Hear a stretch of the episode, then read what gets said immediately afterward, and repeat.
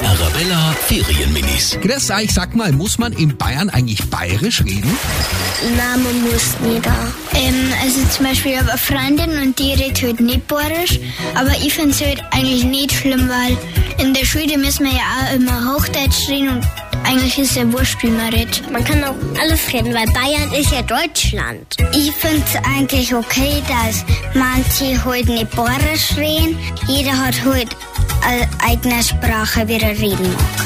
Die Arabella Ferienminis. Jeden Morgen beim Wetterhuber und der Morgencrew um kurz vor halb sieben.